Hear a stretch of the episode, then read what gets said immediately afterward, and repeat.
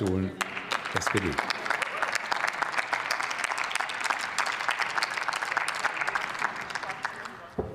Ja, vielen Dank, Herr Präsident, liebe Kolleginnen und Kollegen, meine Damen und Herren.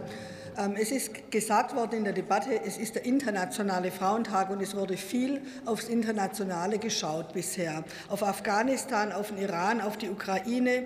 Ich möchte noch zwei hinzufügen ähm, die jetzt in den Debatten auch oft vergessen werden. Wir haben auch viele Frauen, die immer noch in Belarus versuchen zu kämpfen. 544 weibliche politische Gefangene haben wir in Belarus und Hunderte von Frauen leben dort im Exil. Ich möchte Ihnen von dieser Stelle aus zurufen, Sie sind nicht vergessen. Äh, wir sind immer noch an eurer Seite und wir wünschen euch viel, viel, viel Kraft und Unterstützung.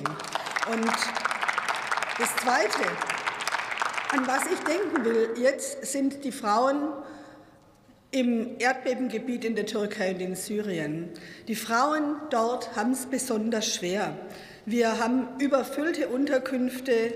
Die Frauen sorgen sich um ihre eigene Sicherheit, aber auch um die Sicherheit ihrer Kinder. Seuchen durch unhygienische Bedingungen ähm, sind da und es gibt Gefahr vor weiteren Seuchen. Ähm, Martin Gerster habe ich gerade gesehen, das THW, ähm, Malteser, das Rote Kreuz, ähm, alle sind unten und helfen. Aber wenn man nochmal die besondere Situation der Frauen in den Blick nimmt, dann kriegt das Wort der feministischen Außenpolitik, der feministischen Entwicklungshilfepolitik einfach auch nochmal Leben. Weil man muss schon sehen, wir, haben, wir werden im April in diesem Erdbebengebiet werden 25.000 Geburten erwartet unter unhygienischsten Bedingungen. Diese Frauen brauchen unsere Hilfe und das will ich auch am Internationalen Frauentag an diese Frauen erinnern. Und damit bin ich jetzt mal mit dem fertig und schau, was wir auch lernen können. Also nicht nur irgendwie, wir schauen aufs Ausland und ach, wie schlimm.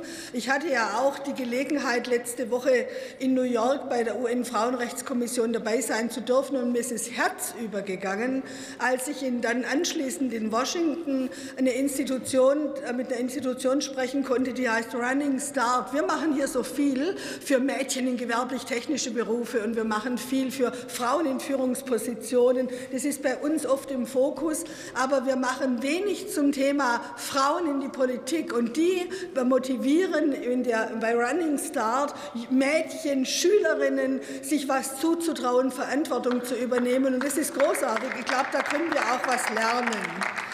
Ähm, aus all, all dem, was wir weltweit hören und wenn wir sehen, mit welchen Schwierigkeiten die Frauen zu kämpfen haben und wie sie Leib und Leben bedroht sind, sehe ich es auch, wie, ähm, wie die Kollegin Bär vorhin gesagt hat, wir und die Kollegin Ortleb hat es gesagt, wir Unsere Freiheit, hier Demokratie zu gestalten, muss uns auch Verpflichtung sein. Und deshalb freuen wir uns über alles, was wir erreicht haben im letzten Jahr. Und das leite ich nicht alleine von der Ministeriumslogik ab, sondern ich sehe auch Mindestlohn, Wohngeld, BAföG, da haben wir richtig viel hingekriegt.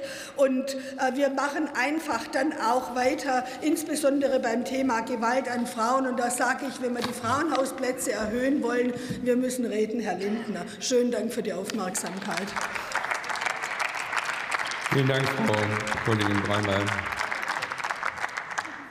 Nächste Rednerin ist die Kollegin Nadine.